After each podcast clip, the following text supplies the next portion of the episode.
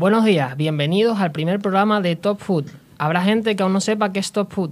Bueno, pues es muy sencillo. Top Food es un podcast de fútbol que se puede escuchar en Spotify y que surge a partir de la cuenta de Instagram arroba top barra baja barra baja food.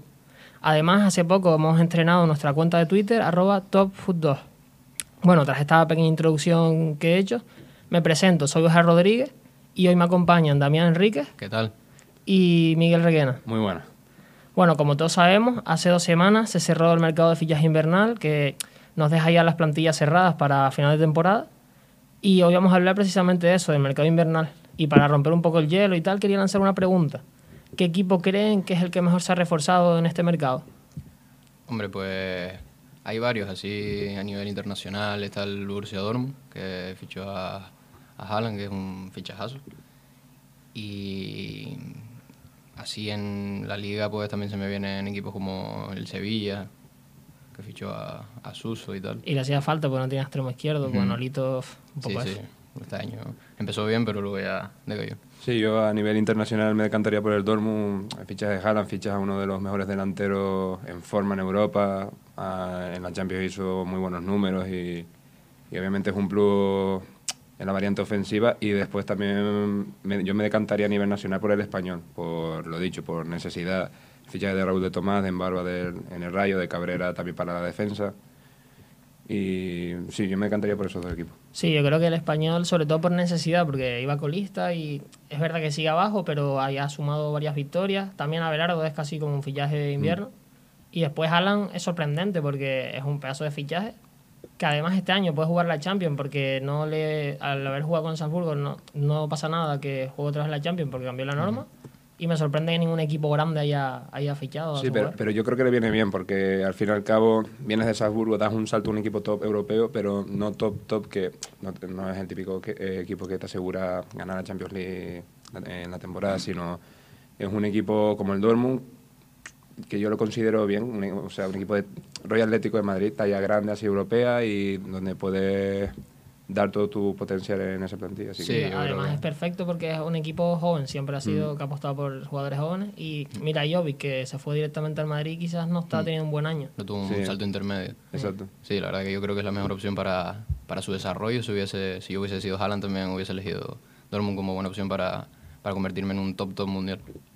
¿Y después algún fichaje que, que destaquen de, de, este mercado? Alcácer al Villarreal. Yo creo que es muy interesante. Es como, es como Raúl de Tomás, en el sentido de que Raúl de Tomás sabe que te va a aportar muchos goles al español, pues Alcácer del Villarreal yo creo que igual. Ha jugado en su debut en un gol, ha provocado un penalti, ha estado muy bien y yo creo que, que puede ser un grandísimo fichaje para el submarino.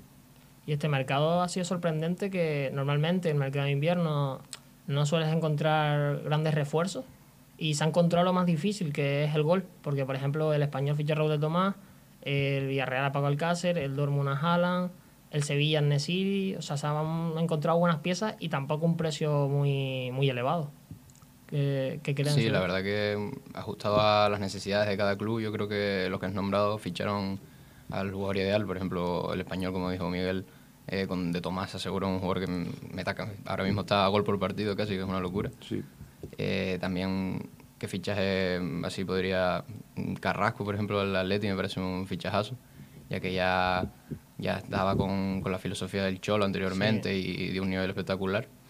Mm, ben Arfa al, al, Valladolid, que es el fichaje un poco... Habrá que ver físicamente cómo está, pero un gran jugador. Mediático el fichaje. Demasiado Hernando. Demasiado sí, es muy raro. Mm. Y, pero, por ejemplo, Carrasco, o sea, es un buen refuerzo porque es cedido, aprovechan el tema del coronavirus que, que ha pasado ahora en China. Pero, pero no, quizás no es el delantero tampoco que necesita el Atlético de Madrid, necesitaba más un 9, yo creo. Sí, sí, yo creo que lo trajeron por porque lo intentaron todo por Cavani y no, no poder pues, coger una carrera. Bueno, quién sabe si hubiesen traído los dos, pero, pero sí, no es el que necesitan, no es su es un complemento. Mm. Y después de este mercado, aparte de ya hablamos del equipo que creemos que mejor se ha reforzado, pero ¿creen que algún equipo realmente ha cambiado sustancialmente su, su nivel, ah, ya sea para mejor o, para peor? Yo creo que el, a ver, es verdad que lo hemos mencionado antes, pero el Dortmund, pues es que el fichaje de Haaland no sé, me parece muy bueno, aparte de también el Recam, también para mejorar así el medio campo. Mm, Y a ver, el Dortmund tiene una plantilla completa y además yo creo que, como he dicho anteriormente, el aporte ofensivo que te va a dar Haaland yo creo que va a ser fundamental para que el Dortmund pues siga compitiendo por la Bundesliga. E incluso yo creo que podría, podría hacer un buen papel en Champions. Sí, también. Sí, yo creo que es la eliminatoria que más ha cambiado con respect- eh, después del mercado de fichaje. Porque yo creo yo antes le daba bajo porcentaje al Dortmund de que pasase contra el PSG, creo, si mal no recuerdo. Sí, Mm. Y ahora lo veo pues mucho más igualada la, la eliminatoria. sobre todo por los problemas en defensa del Paris Saint Germain que siempre ha tenido en Europa y, y Haaland puede hacer estragos ahí. Sí, sí, que ya vimos que era su competición predilecta. Sí, de momento podría, bueno, podría acabar hasta Pichichi, en verdad. Mm. Mm. Y, y hablando ya centrándonos en un jugador en concreto, ¿cuál es el, el mejor fichaje que, que ha habido este mercado invernal? A ver, yo creo que está más o menos claro porque lo hemos nombrado ya, pero a lo mejor es sorpresa. Sí, Raúl de Tomás yo creo que es el, el nombre del mercado, de este mercado en España. Yo me decanto por... eh, ¿A nivel nacional o...? A nivel internacional. Yo me decanto, si es internacional, Eriksen. También, muy desapercibido, desapercibido el- ese fichaje que obviamente aportará muchísimo, yo creo que a- al conjunto de Milán. Y si es a, a nivel nacional, yo me quedo con el Cáceres, con el Cáceres Villarreal y Raúl de Tomás. Los dos por igual, sí. Yo me quedaría con, con Haaland, aunque lo nombramos antes, porque ya está rindiendo desde el primer momento. Y Eriksen me genera dudas porque es un gran fichaje y podría ser como Snyder en el Inter de, de Mourinho, Y- que no pegaba tanto, pero, pero es un jugador importante. Y no salió tan caro, No, tampoco. claro, porque tuvo problemas también con el Tottenham. Mm. No, lo están, él dijo que estaba un poco marginado porque no quería renovar y como que el presidente lo había tratado un poco mal.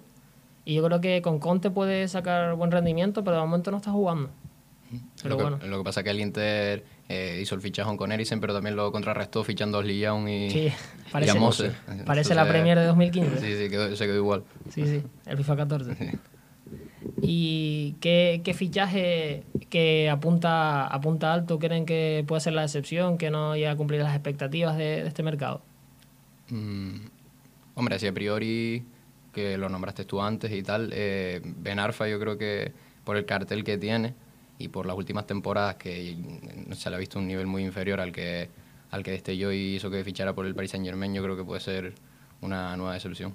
Aunque tampoco se, le- se le espera tanto por eso mismo, Sí, claro. pero puede ser. Yo me quedaría con el regreso de Carrasco, porque al fin y al cabo, no sé, a mí Carrasco antes de irse a China en el Atleti me pareció un espectáculo como jugador de banda, pero pero no sé, vuelve de China, mm, una competición donde tampoco ha rendido un nivel altísimo No. y ah, tampoco una, a ver, la Liga China, las cosas como son, es una, una mierda también la Y competición. físicamente no estará igual de preparado que Yo- yo honestamente- Pancholo, que es un juego muy físico.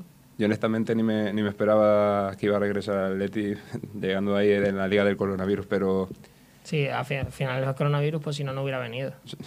pero nada, pero yo creo que la decepción en el mercado de fichajes va a ser que el regreso de Carrasco. Yo también creo que lo va a hacer porque hay muchas expectativas. O sea, sí, no creo que lo vaya a hacer mal, yo creo que va, va a meter goles y tal, pero se espera demasiado, como fue el único fichaje, es como un poco, un poco la vuelta de un gran jugador, que tampoco estuvo tantos años en el Atleti. Y yo creo que no es lo que necesita el Atlético, no está físicamente preparado y el Cholo eso lo exige mucho. Y, y es un jugador más de banda y el Atlético ahora mismo puede, ya los- las veces que ha entrado, ha entrado arriba. Y yo creo que de delantero no va a rendir. Puede ser la excepción. Y bueno, ahora hablando un poco de, de la historia de los mercados invernales, ¿realmente hay algún, algún jugador que haya sido fichado en invierno que haya logrado ser pieza fundamental de su equipo? ¿O han sido solo parches? Mm, hombre, yo creo que. No sé por qué dices mercado invernal y el primero que se me viene a la mente es eh, Adebayor. No sé por qué. Porque no, tiene, no es ni fundamental ni nada, pero se me viene a la cabeza. Y, hombre, el mercado invernal mm, yo lo considero importante para que cada equipo cumpla los objetivos final de temporada. Mm, y ahora sí que recuerde. Pues no sabría decirte ahora. Te lanzo un par de nombres que tengo por aquí así Venga, interesantes. sí, mejor. Eh, Luis Suárez en el Liverpool, el fichaje al Liverpool. ¿Fue en invierno? Sí. Ya. Y Sí, otro, lo iba a decir yo. y, yo- bueno, bueno, y el que iba a decir yo, ya lo adelanto, es también del Liverpool, que es Van Dijk, que fue en invierno. Ah, sí, Tuche. Ahí- Pero hay, hay muchos, eh, por ejemplo, Vidic al United, fue en invierno, eso no lo sabía yo. No. O sea que ahí han habido grandes refuerzos. Sí, a ver, yo me decantaría también por el de Suárez, porque al fin y al cabo lo que ha hecho después, pues eso, la historia se cuenta sola. Ganó, ¿cuántas botas de oro? Una solo, ¿no? La de- Con el Barcelona Sí, No, con el Liverpool. Ganó una bota de Con oro. el y con el Barcelona con con el. Pichichi, ¿no? O también. Bota de oro, Bota de oro. Aparte de- del Suárez de la Premier, era, era una, una locura Sí. de jugador y yo me, yo, yo me quedo con él. De hecho, estuvo a punto a punto de, de, de ganar la Premia con el Liverpool. Sí, que quedó, sí, quedó subcampeón, Sí. la ganó el City. El resbalón de. Chelsea con Chelsea. Mourinho. Es verdad, el Chelsea. Pero estuvo a, a un partido. Y, y lo ficharon por 26,5 millones, que ahora parece muy, poco, Sí, porque sí. fue un fichajón. Y yo me quedaría con Van Dijk porque ha logrado eh, ser eh, ahora mismo la estrella, aunque no haya una gran estrella en Liverpool, pero estuvo en seg- segundo en el Balón de Oro. Eh, es considerado ahora mismo el mejor central de Europa y ganó la Champions League y, es- y está a camino de ganar la, la liga después de tantos años. Sí, y, y a ver, vino del Southampton, sea, un equipo que, bueno, ha sacado muy buenos jugadores, pero ese, ese fichaje además ha ayudado mucho al Liverpool a mejorar esa línea defensiva que durante muchos años flaquea- era lo que más fla- a lo mejor flaquea. Pero Sí, le hacía falta claramente eso y por eso pagaron mucho dinero por él, igual que por Alisson, eran dos piezas, un portero y un central que le hacía falta. Sí, estoy de acuerdo. Desde que se materializó el fichaje, yo creo que es el fichaje que más ha cambiado la estructura del equipo para hacerlo un equipo ganador como el que es hoy en día. Y pasando a, a otro tema, ¿qué rumor de este mercado de fichajes que no se haya realizado es el que ustedes dicen, me hubiera gustado que se hubiera realizado? Hombre, yo creo que por necesidad y por estilo de juego, el de Cavani, yo creo que era el esperado por todos aquí en España. Y la verdad que me, me- quedo con ganas de me, me quedé con ganas de, de verlo en el Atleti. Y yo creo que hubiera funcionado bastante bien porque es un jugadorazo. Además parece que es como la última oportunidad de, de irse al Atlético de Madrid por la edad que tenía, ya muchos años esperando, esperando ese momento. Sí, la oportunidad. Sí, sí, yo creo que hasta para equipos como el Barcelona, que están buscando un gol, ya, buscando gol y ahora solo pueden fichar en la liga o, jugadores libres por la lesión de, Dembélé. Yo creo que lo hubiera venido hasta bien porque es un perfil de delantero que no tienen, así, rematador, y que hace mucho, hace mucho tiempo que no, no está en el club. Pero también el Paris Saint Germain sabe la- las dificultades, las necesidades que tenía el Barcelona y dice no te lo voy a dar estos seis meses. En plan me lo quedo y Sí, sí, está claro. o se lo doy a otro equipo y, y tú pues tiras con lo que tienes, Sí, con, la- directo. con las malas relaciones que tienen al final, Claro. pues no... No, yo también obviamente diría de Cavani porque encima me parece un delantero perfecto para, para el Leti del Cholo. Pero también, para cambiar un poco lo que viene, eh, lo que viene siendo la pregunta, un fichaje que no me, no me hubiera gustado nada sería el de Rodrigo, por ejemplo, al Barça. Que lo que pedía, por ejemplo, el Valencia y lo que dice también que Cavani hubiese sido un perfil diferente y además yo creo que muy positivo para el Barça. Y fichar un delantero suplente que no tiene ese perfil tan de rematado, sino que tiene más cualidades, obviamente, Rodrigo Moreno, por una cantidad tan alta, uf, lo veo muy, muy exagerado. Sí. De hecho, eh, obviamente el Valencia se iba a aprovechar de las necesidades del Barça, por eso está pidiendo mucho dinero. Y Rodrigo es un jugador que es como Griezmann y Messi, o sea, un segundo punto. Y es más de lo mismo, no es un gran delantero centro, ya tiene 28 años, no tampoco un gran goleador. O sea, es un buen jugador, pero para, yo creo que para este Barça ya tiene a ese Sí, jugador. Sí, y al precio que le, que le pedían, que eran 60 millones por Sí, lo menos sí. para el mercado invernal, que el Barça ahora no tiene ni... No, no. que. Y era como un poco lo que decía Borja antes con el Atlético de Madrid, que era un fichaje que quieren un delantero, buscar gol, y te fichas a alguien de banda. Pues Rodrigo algo parecido, pero actuando también de segunda punta. Sí. Sí, o algo por el Más estilo. orientado, sí. De hecho, yo creo que el Barça al fin y al cabo eh, tenía que. O sea, su objetivo es Lautaro Martínez Hmm. y ahora mismo no tiene dinero para ficharlo. Y yo creo que no se va a tirar la casa por la ventana para, para fichar a otro jugador porque es como fichar un parche. Sí, un parche o un jugador joven que pueda ser suplente y progresar en los últimos años al lado de, de Lautaro. o- Sí. Bueno, ahora con la, con la lesión de Dembélé puede, puede fichar a- Sí, al jugador. sí, hasta algún jugador así nacional que haya rendido en liga. Como Pero Ángel, William Ángel, José. William José, sí. para- Loren sonado también. Mm. Para mí la mejor opción me parece Ángel, la verdad. Un jugador que los pocos minutos que le dan, pues ya hemos visto que te rinde. Bueno, espérate a ver si no ficha un central porque también hace falta. Pero, pero bueno, yo creo que, que acabará fichando algún, alguna pieza, pero barata, o alguna sesión. Un parche, como dice. Sí.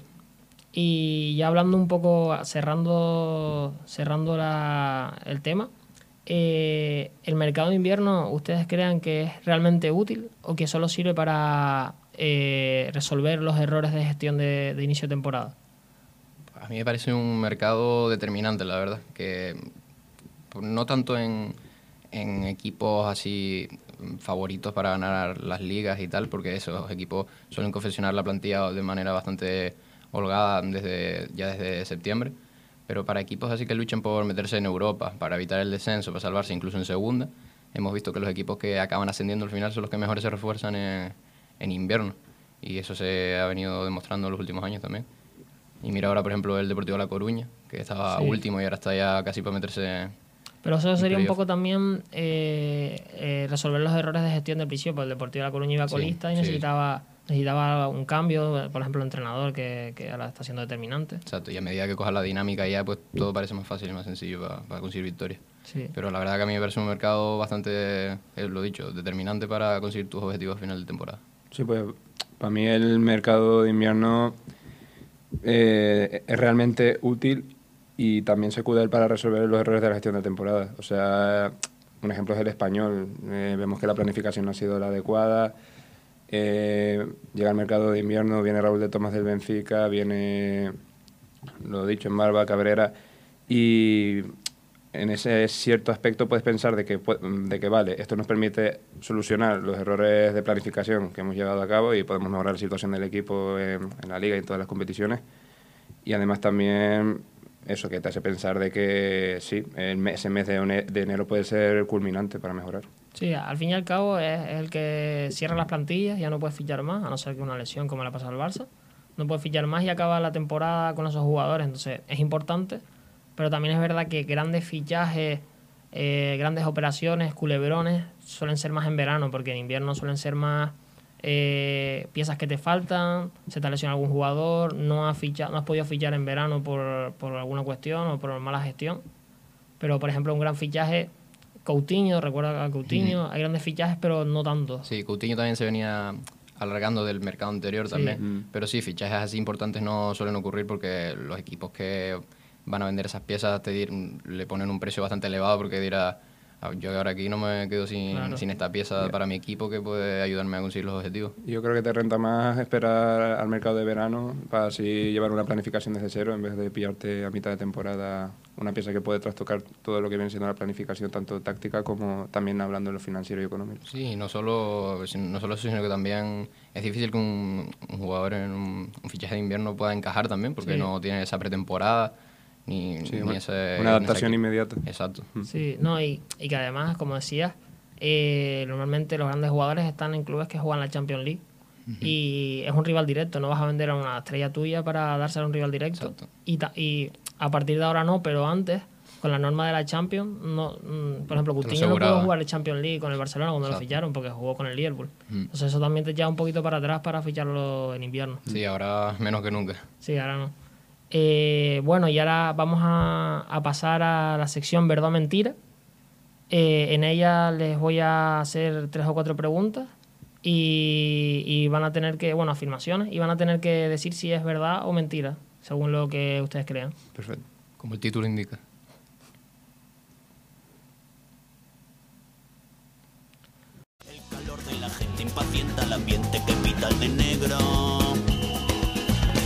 Gusta el fútbol porque soy Dios en casa por un día. Sentadito en mi sofá, veo la Champions y la Liga. Bueno, pues ya como hemos explicado, les voy a hacer tres afirmaciones a, a cada uno y van a tener que decir si es verdad o mentira. Tengo que aclarar que puede ser que sea verdad todo menos una cosa y eso sea mentira. Entonces sería mentira. A pillar, a pillar. Sí, sí, sí, hay que estar atento. Qué golf. Y bueno, quien tenga más puntos, pues no se gana ningún premio, pero que sea feliz. Bueno, satisfacción, Ganar Bueno. el rival. Eh, ¿Quién quiere empezar? Suerte. caballero. Eh, Miguel. No, insisto, No, Damián. caballero. Eh, empieza Miguel, porque lo digo yo. Toma. Eh, Qué manía. Marcelo fue fichado en el mercado invernal de 2007 por el Real Madrid procedente del Fluminense. ¿Verdad o mentira? A ver, del 2007 sí fue. Que fuera el Fluminense, no lo sé. Yo creo, yo creo que es verdad. ¿Tú crees que es verdad? Marcamos verdad. Marca- Marcamos verdad. Va a ser mentira. ¿Y que es invernal? No, es verdad, es verdad. Es verdad, vale. Uf. Vale, vale. Es verdad. O 1-0, te mete presión ahora a ti. Sí, sí, a ver, me queda el partido por jugar. A ver, hablando de una leyenda de España, el Guaje Villa dejó el Sporting para ir rumbo a Valencia en enero de 2005. ¿Verdad o mentira?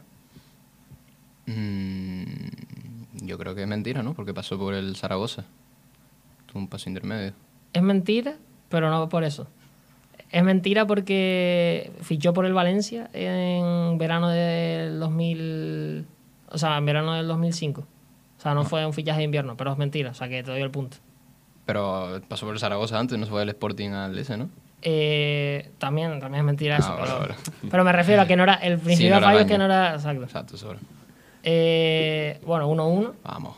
Eh, la segunda afirmación es: Barzagli llegó a la Juventus en enero de 2009 procedente del Genoa. Es mentira, eh. creo que está en el Wolfsburgo. Así que yo creo que.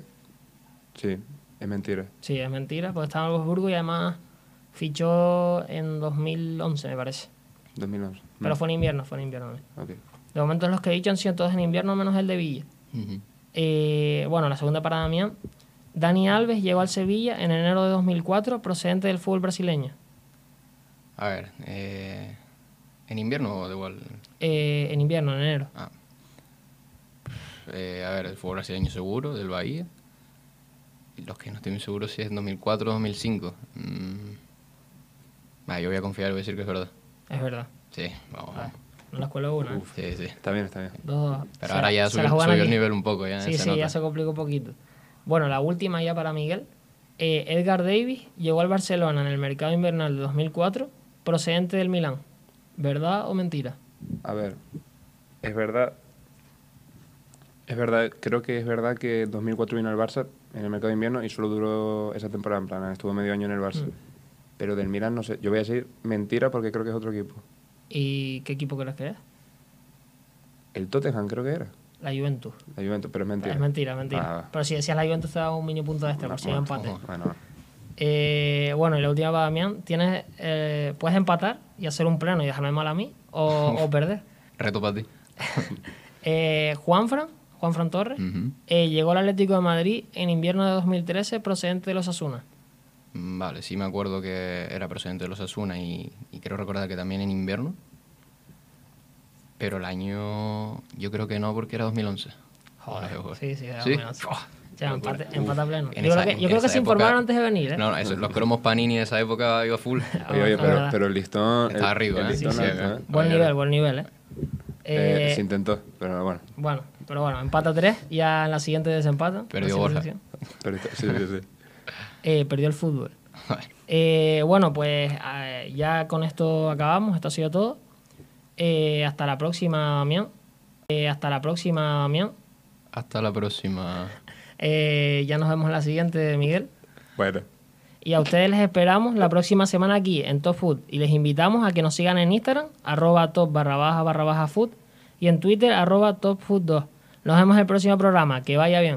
Chao, chao. Venga, escúchenos.